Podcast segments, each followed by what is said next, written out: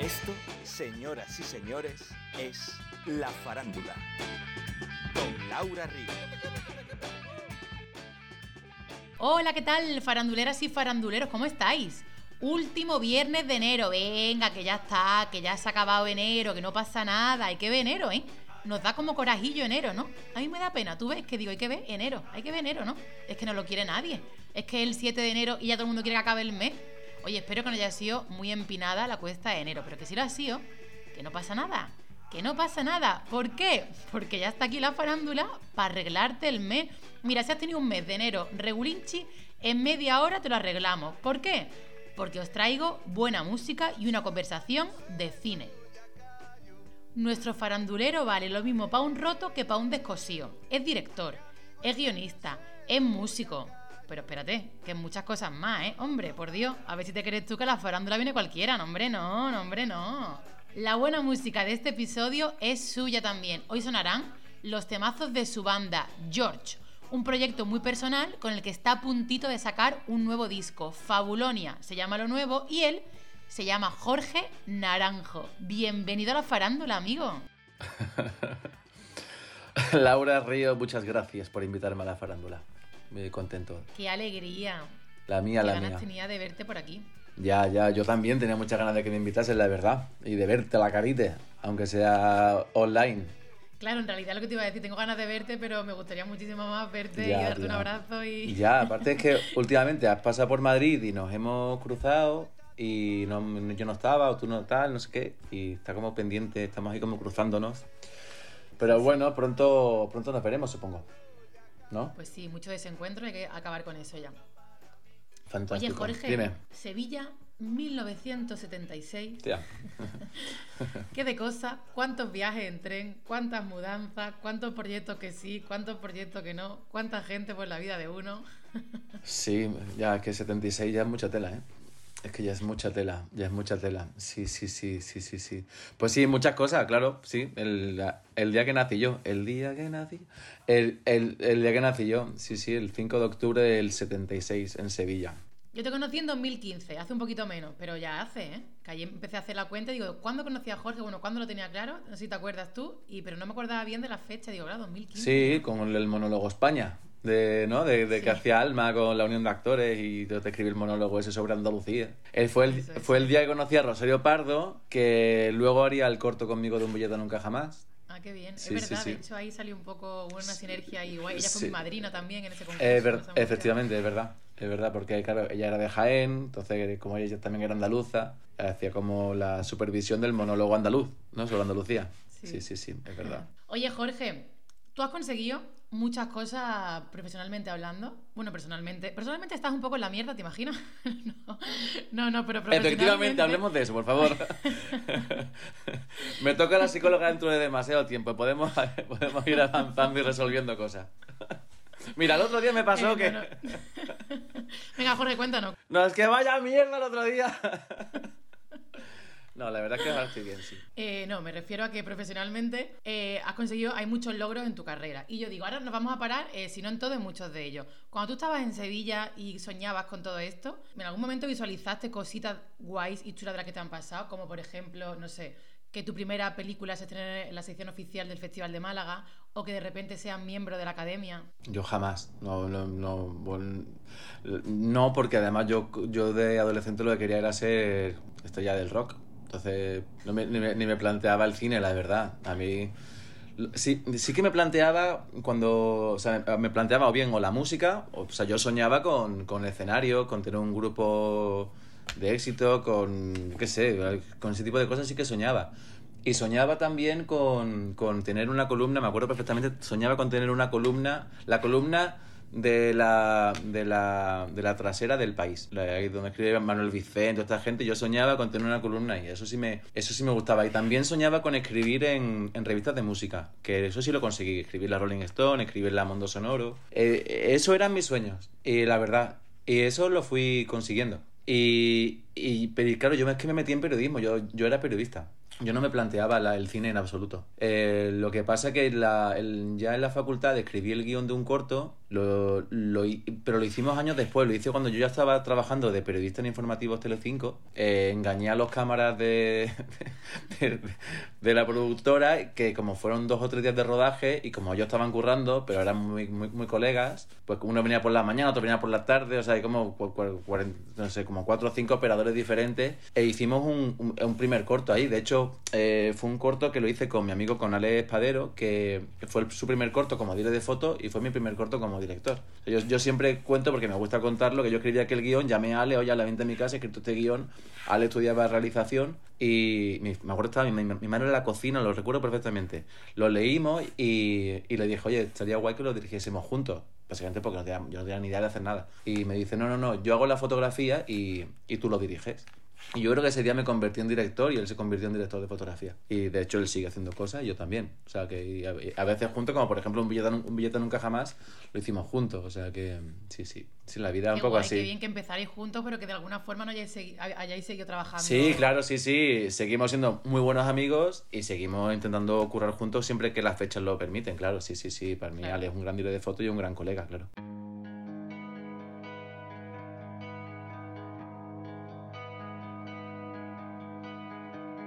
Está gritando, ya sé que no se entera. El corazón escucha tu cabeza, pero ¿dónde vas? ¿Me estás escuchando? Que esté tu orgullo en que habíamos quedado. La noche empieza y con ella mi camino. Te busco a solas con mi mejor vestido, pero ¿dónde estás? ¿Qué es lo que ha pasado?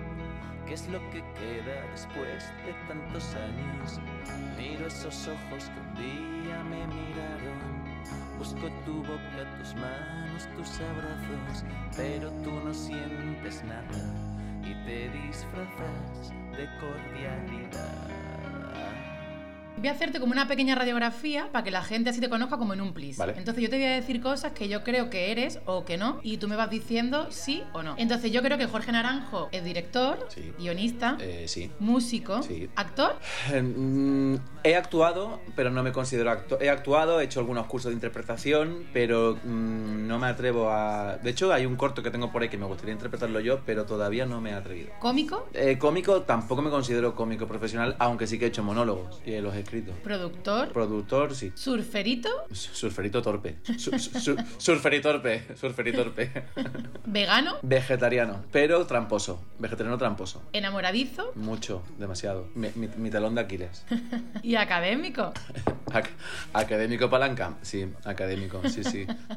Jorge Naranjo, es que eres muchas cosas, es que no paras. Ya, bueno, sí. Que está bien, ¿eh? Que no lo digo como algo malo. Mi madre lo ve fatal. Mi madre lo ve fatal y yo a veces me planteo también hasta qué punto tiene sentido esa versatilidad, pero yo eh, al final siempre que siempre que lo pienso creo que es todo lo mismo.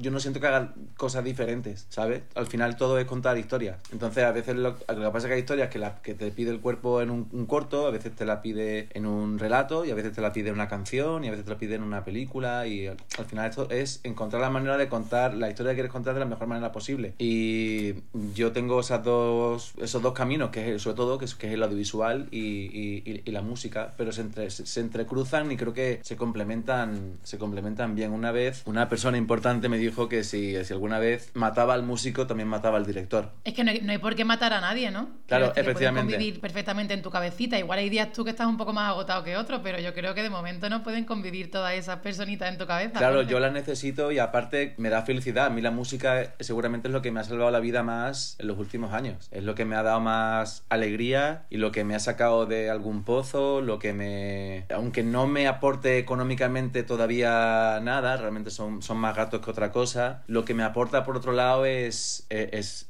es mucho más espectacular que cualquier otra cosa, la verdad. Ahora luego hablaremos de la música, pero nos vamos a quedar un ratito más en el cine Muy y bien. en la academia. Como ahora dentro de poco van a ser los Goya, me imagino que irás a la fiesta del cine español, que me dicen Voy. por el pinganillo que esos saraos no, se no suelen ser muy aburridos, ¿no, Jorge? Yo me lo... ah, Bueno, claro, claro, yo me lo paso. Ayer tuve una, una, una cena con, con amigos y justamente se- hablamos de eso. Porque hay gente que dice que los Goya son un rollo. Yo no estoy de acuerdo. A mí me parece que los Goya son muy guays. Y, y poder ir a, a la gala creo que es un privilegio y es un honor. Y encima en este año es una suerte porque este año por el, por el aforo se han sorteado las entradas entre los académicos y las académicas, con lo cual nadie tenía todas consigo de que podía ir. Yo soy un privilegiado que sí puedo ir. Y, y voy y, y espero pasármelo muy bien. Vamos a Valencia, que Valencia es una ciudad que me flipa. Últimamente estoy yendo muchísimo por otras razones y me- cada vez me gusta más Valencia, la verdad. Y luego la fiesta siempre es guay. Te encuentras con gente que quieres, ya conocemos a mucha gente, ya... Yo creo que va a ser una cosa muy, muy divertida. Yo siempre me lo he pasado bien en los Goya. Cuando me colaba, porque me colé varias veces, bastantes veces. Do- cu- Cuando se podía, siempre encontrábamos algún recoveco de colarnos eh, con mi amigo Mario y cuando, cuando ya entramos de forma legal. Pero siempre me lo paso bien. Yo siempre, recomiendo que si a alguien le parece aburrida la, la gala de los Goya, que puede ser, que hagan una porra con colegas. Creo que cuando haces una porra con col- aunque sea un euro, ¿sabes? O sea, yo, yo fomento la ludopatía. Entonces, aunque sea, un- aunque sea un euro, ya te picas, ya te picas. Entonces ya estás pendiente de la gala de otra manera porque ya quieres ganar, quieres acertar. No quieres el dinero porque a lo mejor son 5 euros, pero quieres ganar. Puedes también incitar a la gente a que beba y proponer que cada vez que pierdan, que beban un chupito. Sí, ludopatía, alco- ludopatía, alcoholemia y competitividad. Eso es lo que fomentamos desde aquí. O sea, Este es Jorge Naranjo, eh, un fuerte aplauso por favor para él. Oye Jorge, supongo que ya habrás votado, claro. ¿A cuántos amiguitos hemos votado? Porque claro, la gente que gana Goya son los mejores actores de España o los que más amigos académicos tienen. ¿Javier Gutiérrez es el mejor actor o el que más colegas tiene en la academia? ¿Ah? ¿Ah? ¿Ah? Yo es que ya la distinción de mejor actor, yo ya, o mejor guion, o mejor no sé qué, yo hace ya tiempo que no... Es que me parece muy difícil calificar a la gente, a la gente así. Además, aparte tú puedes ser el, el- quizá puedes hacer la mejor actuación en una película que concretamente tiene, o sea, decir... Es verdad que por suerte yo lo que sí veo que cada año ves más amistades entre las nominaciones. Sí, eso da alegría. Y eso es muy guay. Y eso es muy guay. Sí, y es sí, verdad que a veces digo, ostras, es que voy a votar a mi colega. Porque, por- porque lo ha hecho muy bien. Y, y se lo, y se lo merece. y- Y se lo merece. Y, Claro. y es que he intentado. De hecho, me ha pasado, por ejemplo, en algún, en algún caso de. Claro, sí me ha pasado de, de ver algún colega, el, el trabajo de algún colega o alguna colega. Me gusta mucho, pero bueno, voy a ver los demás. No, no. Entonces, ves los demás y dices, hostia, es que me sigue gustando el de mi colega. Entonces, y entonces ese voto, ese voto. Una opinión nada sesgada, seguramente súper objetivo, Jorge, pero genial, genial. No, no, de, no, de que si te sigue gustando el de, el, el- el de, la persona que, que encima que más quieres de esas cuatro o cinco nominaciones, joder, el, el- el voto es doblemente satisfactorio, ¿no? Y si gana, es doblemente Totalmente. satisfactorio porque, porque no solamente ha, ganado quien te parecía a ti que era el mejor trabajo, sino encima es una persona a la que aprecia, con lo cual yo creo que es guay. Cuando pasa eso es guay, sí, sí. Y luego, luego también tienes la sensación de que, bueno, de que, de que vamos avanzando todos en este, en este círculo, ¿no? Empezamos en el no todo y ahora estamos yendo algunos a los Goya y no sé, yo creo que es, guay, sí, es, es bonito, la verdad. Eso da mucha alegría. Lo de la carrerita de fondo, que realmente se le vea el, el fondito, la meta en algún momento, da subidón y dan ganas de seguir, porque en fin, ya sabemos cómo es esto, pero es lo que tú dices, el poner la tele y que cada vez haya más rostros que conoces, o entrar a una plataforma o ir al cine, que la peli la estén en tus colegas, pues, pues sí, pues da mucha alegría. Claro, me estoy acordando ahora, por ejemplo, cuando Belén, ¿no? Tu amiga Belén Cuesta, cuando ganó el Goya, que además estamos todos allí en Málaga, que encima os mencionó, Sí. ¿no? A ti, a Olaya, fue un momento Sí. súper bonito. ¿no? Claro, eso Sí, fue es, especial. Sí, sí, sí. Qué bien lo pasamos, qué bien lo pasamos en esa gala de los bien Goya. lo pasamos. Prepandemia. No teníamos total. ni idea de lo que no se nos venía encima. Ni ¿eh? idea, ni madre mía, madre mía.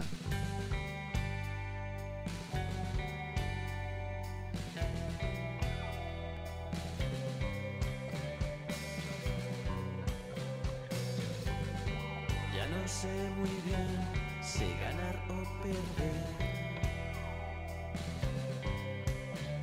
Es lo que importaba. No estuvo tan mal, a veces creí tocar. El santo grial, el retiro está cansado de escuchar.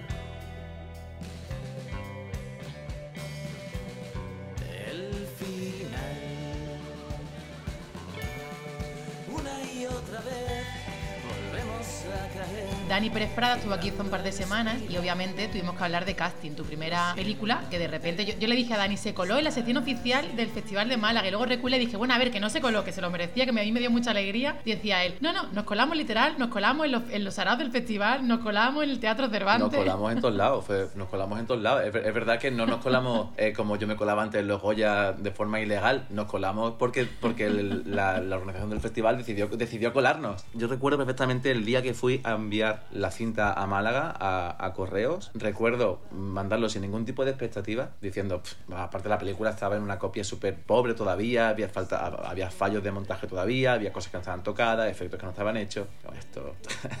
Y claro, y, y, si, y si la pillaban, yo imaginaba que iba a entrar en la, en el, en la otra sección que tiene, que tiene Málaga, que no me acuerdo ahora cómo, cómo se llama, una sección... com- En zona cine. en ¿no? zona cine, efectivamente. Yo pensaba que iba a entrar en zona cine. Esa, si entraba era zona cine, porque era una película con cuatro duros y, donde no se nos conocía a nadie. Y de pronto me acuerdo perfectamente que me llama eh, del, del festival, creo que fue Moisés Salama, el seleccionador, y me dice, Jorge, hemos valorado tu película y, eh, y creemos que, que podría entrar en la sección oficial. Y yo, que soy un inepto, yo hablé con mi productor y dije, bueno, el- con el coproductor, yo también producía, y, y dije, ¿qué, es mejor? Es que, ¿qué, qué- qué hacemos? No lo sé, no sé qué hacer. ¿Qué es mejor, sección oficial o, o zona cine? Y me dijo, me acuerdo dos, pues evidentemente la, la oficial. Y yo, pues yo no tenía ni idea Claro. De que era mejor o peor, no sé. Luego de pronto la promoción que nos dieron, estar ahí con la, compartiendo cartel con Calpar Soro, que le conocí ese mismo día, con Isabel Coiset, con, con Gracia Querejeta, que, perdona, ¿qué, ha pasado? ¿Qué ha pasado aquí? Con, con Sorogoyen, que iba con Stockholm. Pues fue muy guay, la verdad, fue, fue una experiencia muy chula y muy bonita y muy importante, yo creo, para todos. Todo esto eh, es pasado, pero obviamente forma parte de tu carrera y de tu trayectoria. Pero el presente y el futuro no pinta nada mal, porque ¿te has propuesto ser la persona que más lo va a petar en el 2022? Pregunto, porque se vienen cositas, Jorge Naranjo, que lo sé yo. Así a bote pronto, me viene Poeta en Nueva York. Eso todavía está en un proceso de desarrollo y, y están en un punto de que todavía hay que terminar de colocarlo. Pero es verdad que hay mucho interés y tiene algo como magnético. Es verdad que el- a, mí, a mí el proyecto me encanta. Bueno, de hecho, las fichas estas rosas que tengo ahí, eso es el, todo eso, eso, eso es el curro, ahí tengo la, la estructura, o sea, sí estamos trabajando. Y es muy chulo, es que, el- es que la época de Lorca en esa época es, es apasionante. Y yo, yo la descubrí hace casi 20 años por otras razones, justamente por la música, porque estaba haciendo una tesis sobre el disco de, de Morente y Lagartija Nick, del Omega. Entonces investigué la vida de Lorca en esa época de Poeta en Nueva York, porque el disco coge esos poemas, algunos de esos poemas, y me quedé fascinado. Quieres mostrar la parte más salvaje de Lorca, ¿no? Sí, eh, bueno, la parte más festiva, la parte más... Bueno, y, y también compl- con- compleja, complicada y conflictiva. O sea, Lorca, Lorca está en un momento en esa época en el que le han roto el corazón. Estaba con un escultor que se llamaba Emilia Ladrén, que, que le rompe el corazón porque se va con una mujer, además, y que es algo que Lorca no, no consigue entender porque tiene un conflicto con su propia homosexualidad y no sabe cómo qué lo que está pasando. Encima, Buñuel y Dalí le han machacado por el romancero gitano, le han criticado muchísimo y él no lleva bien esas críticas, aunque le está yendo bien, porque su romancero gitano ha ido bien, pero le está yendo bien, entonces entra en una depresión profunda y el padre maquina que se vaya con un profesor, con el mismo profesor que de hecho que le consiguió la plaza de la residencia, que se lo lleva a Nueva York, que le dé un poco el aire a su hijo que está un poquito, se supone que estaba a punto de suicidarse, o pensándolo. Y entonces se va a Nueva York y en Nueva York descubre, claro, descubre el jazz, descubre Harlem, en la época de la ley seca, se va a muchísimas fiestas, pero luego también asiste a cosas muy complicadas, el- ve el- asiste al crack del 29, ve los suicidios de la gente cayéndose por los edificios, y entonces tiene un conflicto entre esa liberación que está sintiendo y, y ese capitalismo salvaje que está viviendo. Y todo eso lo, lo mete en una poesía que encima la renueva completamente. Menudo currazo tiene por delante Jaime Lorente. O sea, menudo reto. Sí, sí, sí, sí, sí, sí. Vaya regalo, ¿eh? Sí, es un regalo mutuo, yo creo. O sea, y- y sobre todo un regalo que nos hace Federico. O sea, yo creo que para mí que este Jaime, el- creo que el regalo me lo hace él a mí, sinceramente. Fue un productor amigo que me dijo, si estás con ese proyecto, creo que Jaime podía dar perfectamente el papel. Y, y la verdad es que a través de Oscar de la Fuente, que es amigo común y tal, habló con Jaime y me respondió inmediatamente. Y, y nos reunimos justamente en la Plaza Santa Ana, en Madrid, al lado de la Estatua de Lorca, para sellar nuestra... sitio. Para, para sellar nuestro compromiso y, y nuestro amor por el proyecto. Qué currazo tenéis por delante, pero qué, qué apasionante, tío. Y además, Jorge, creo que hay más proyectos por ahí en busca de buenas noticias, ¿no? Está también Vinagreta Garbo, que creo que es un proyecto para tele, y también para cine eh, Los 40 son los nuevos. Los cuentos son los nuevos, es, eh, es un guion que está ahí, lo que pasa es que todavía estamos viendo, es que he recibido como varias ayudas, pero todavía no lo hemos terminado de, de colocar, pero ahí está. ¿Tú cómo terminarías la frase? ¿Los 40 son los nuevos? ¿Qué? Es que los 40 son los nuevos. Es que, o sea, eh, es- esto viene porque esta historia es, es un poco triste, pero también es muy bonita. Eh, yo me acuerdo Ricard Gil, que fue un amigo que... que Lo conocía mucho. Ricard, pues Ricard, pues Ricard, yo me acuerdo que yo ya estaba, yo estaba escribiendo eh, una, una película, ya te había pensado una película mm, que partía de la muerte de un amigo y, y, y se reunían varios colegas y luego pasaban una serie de cosas, ¿no? Entonces yo le conté esta peli a Ricard y porque yo quería que él fuese el protagonista. Y tuvimos una reunión aquí, mamá me acuerdo, hablando, bueno, una reunión, que somos amigos, que, que. Y se la conté y le dije que estaba dudando con el título. Digo, que no sé si los 40 son los nuevos 20, los 40 son los nuevos 30, los 40 son los nuevos los 50, yo qué cojones sé. Y me dice, Jorge, los 40 son los nuevos, ya está, se acaba ahí. Se acaba ahí y digo, joder, tienes razón. Entonces, entonces el título se quedó así, me lo, me lo dio Ricard. Y unos 10 días después tuvo el accidente y falleció. Qué pena. Y fue un palo muy fuerte. Y la película, la verdad, que está muy impregnada de Ricard. Está muy impregnada de Ricard. De todo lo que vivimos, todo lo que pasó y todo lo que ocurrió y todo. Y cómo ese duelo y lo que ha supuesto. Porque yo creo que la muerte de Ricard, a mí y a mucha gente, fue un revulsivo en nuestras vidas, la verdad. Lo creo. Bueno, pues de aquí le mando un beso al cielo y es para Ricard.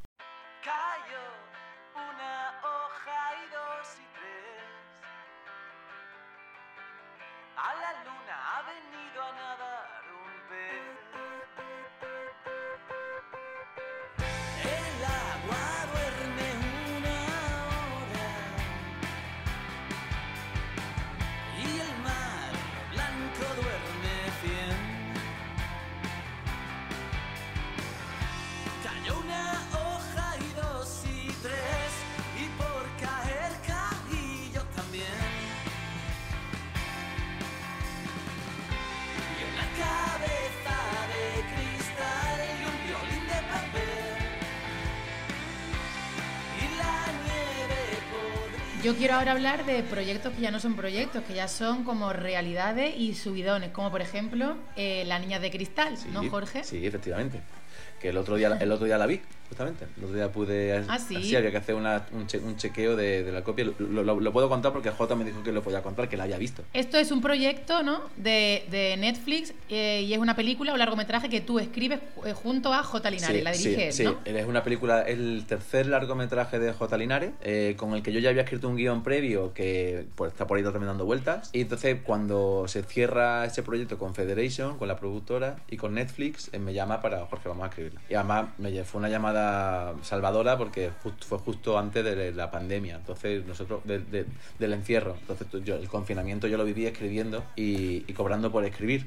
Que tampoco es tan Y en Cádiz encima. Que en- Vamos, y encima en- no te lo montaste tú bien y en. Cádiz, me, me- me salió bien, esa jugada me salió bien. Esa jugada, sí, sí, yo siempre pienso que fue una de las deci- decisiones más complicadas e inteligentes de mi vida, irme allí a- con tiempo y, y estar allí instalado.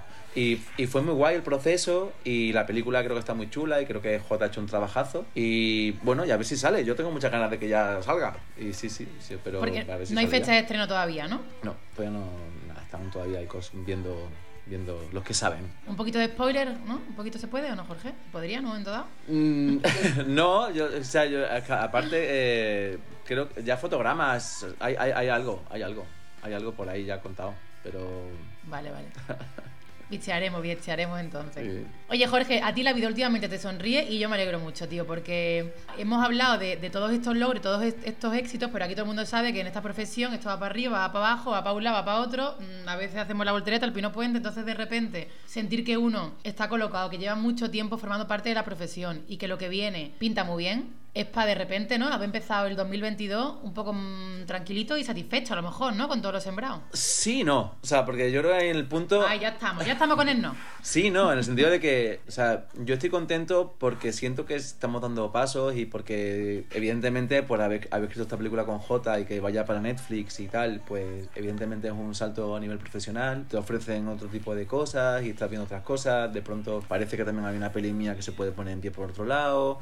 Evidentemente, lo de la academia es un apoyo brutal porque además estás con esta gente, con los residentes, que son un equipo de, de personas maravillosas con unos cerebros increíbles. Es muy guay, es una nutrición constante. Y es verdad que están pasando cosas guays. Lo que pasa que siempre hay algo de... O sea, esto es una batalla diaria eh, en la que continuamente estás luchando con tus miedos, con los noes, porque los noes, los noes son todo el rato. Y a veces los llevas bien porque los ves venir y otras veces no los ves venir y es un no que te, que te desmonta un poco. Eh, van saliendo cosas, pero no va siendo todo lo que uno quiere. O como uno quiere también, ¿sabes? Que por ¿no? Es como se pides una ayuda para un corto y bien, te la dan, pero hay otra que no te la dan, entonces te falta la otra, entonces cómo lo hace, entonces hay que financiarlo, pero ¿cómo hago? Entonces me voy a arruinar, no sé qué, pero claro. Lo de los encajes de bolillo es, Claro, una, es una constante. es todo el tiempo haciendo malabares, que no se te caigan las pelotas, pero algunas se caen y la tienes que, tienes que agachar, la va a coger, pero cuando te agachas se te rompe el pantalón, entonces es como, o sea, es como, es como complicado todo, todo, todo el tiempo así. Pero la, Como Pepe Villuela. Claro, pero yo, pero yo creo que la suerte es que estamos haciendo los malabares. O sea, tenemos las bolas para hacer. Hay gente que no tiene esas bolas. Claro. Yo tengo bolas y cada vez hay más bolas, cada vez son más complejas también, pero es verdad que eso, eso sí está pasando, pero, pero las bolas se me siguen cayendo. Y hay algunas que no y otras que sí. Pero sí, yo creo que es un,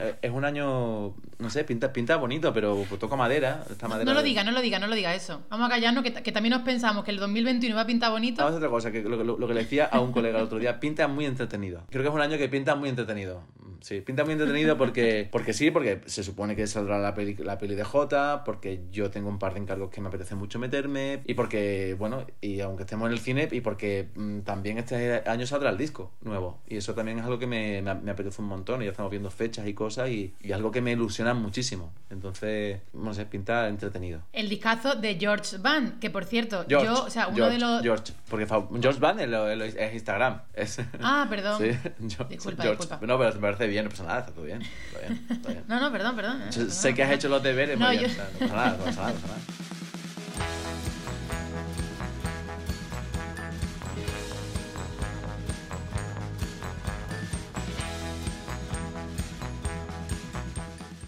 Y qué ganas, ¿no? De concierto, de música en directo, de tener el público ahí delante. Muchas Qué ganas, subidón sí. eso, Jorge. Sí, eso es un subidón siempre.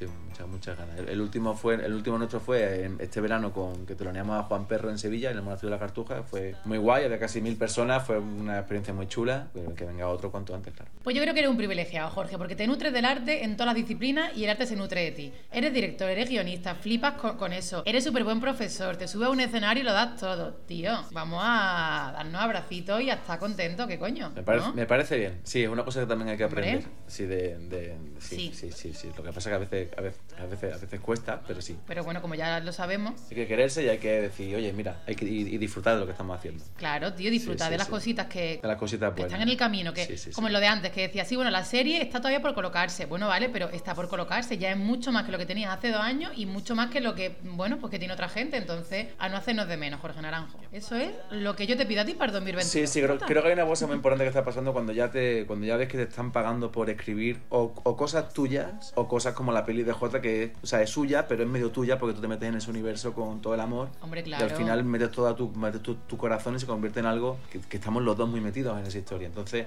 cuando ya ves que te- ya no te están pagando por hacer cosas de otros con las que no tienes nada que ver, de pronto ves que hay algo que ya eres tú que está impregnándose y de pronto que están confiando en ti para contar ese tipo de cosas, que son cosas más, más propias. Claro, cosas que te interesan, que te mueven. Eso es muy guay. Para mí ese paso sí que ha sido muy importante. Eso sí, por- porque antes lo otro, esta- la- las cosas más propias estaban como en el underground, en el off. Y ahora de pronto tus cosas ves que están entrando en otro sitio y te están confiando para contarlas. Y eso es muy guay. Eso sí que, eso, yo creo que ese es el paso, la verdad, que, que- que me tiene más satisfecho ahora, también nervioso y también... Bueno, pero esos nervios tienen que estar. Si no estuvieran, algo malo estaría pasando o algo raro. vamos. Efectivamente, totalmente. Oye, Jorge, no sé, ¿hay algo que quieras decir antes de que nos despidamos? Me ha gustado mucho esta charla, tenía muchas ganas, amigo. Pues nada, que te quiero mucho, Laurita, que muchas gracias por, por, por invitarme, que tenemos que vernos en Málaga, no sé si irás a Los Carmen, yo creo que sí iré, Eh, y que cuando vengas por Madrid me llamas y nos vamos a, al San Lucas, ¿no? Ay, qué ganas. Sí, por favor. Pues. Echar de menos nivel Dios, madre mía.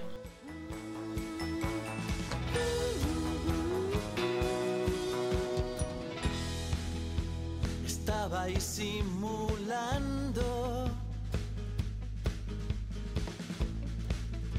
la euforia sexual con tono formal y unos modales a imitar. Estabais esperando La aprobación mundial, el gran salto mortal, la pirueta virtual. Pues ya está, pues tenemos planecito, entonces yo ya me quedo tranquila. Por favor, que los hagamos. Pero Los haremos, los haremos. Pues nada, te mando un beso muy grande, Jorge. Muchas gracias por esta charlita. Un beso grande, Laura. Ay, qué bien sienta una buena charla con un amigo, ¿verdad? Bueno, ¿qué? ¿Voy a arreglar el mes de enero o no? A mí se me ha quedado el cuerpo nuevo. Cuesta de enero ni cuesta de enero. ¿Qué va, hombre? Si esto ha sido un trampolín, no, trampolín no, un tobogán, un tobogancillo de nada. Anda ya, enero, enero. No hay que tenerle miedo a nada. Ya está, a disfrutar, a reírnos y que ya es febrero. Es que ya es febrero, es que ya ni cuesta, ni cuesta. Jorge Naranjo, muchas gracias por la charlita, amigo, qué buen rato. Mira, me imagino que estábamos en el San Lucas, nuestro bar favorito de Madrid, con un vinito y dándole ahí al palique, hablando de la vida, del cine, de los amores, de los desamores, de la profesión, como muchas veces hemos hecho cuando nos hemos encontrado por Madrid, amigos. Queridos faranduleros, ojalá hayáis disfrutado de la charlita, ojalá os hayáis teletransportado con nosotros y ojalá os hayáis sentido uno más en este charlar. Gracias por seguirnos desde el otro lado y nos escuchamos la semana que viene. Acuérdate, farandulero, en directo a las 12 de la mañana en Canal Málaga Radio y todo el rato en la web de Canal Málaga o en tu plataforma de podcast favorita.